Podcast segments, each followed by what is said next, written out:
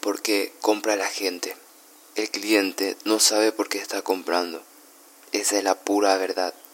El primer descubrimiento en el sector de las neuroventas es que el 85% de las compras de tu vida es inconsciente y solo el 15% restante es consciente. Los procesos de compra siempre son emocionales.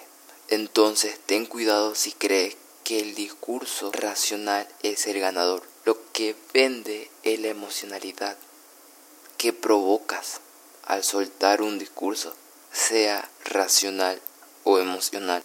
¿Cuántas cosas compramos y después nos preguntamos por qué lo hicimos?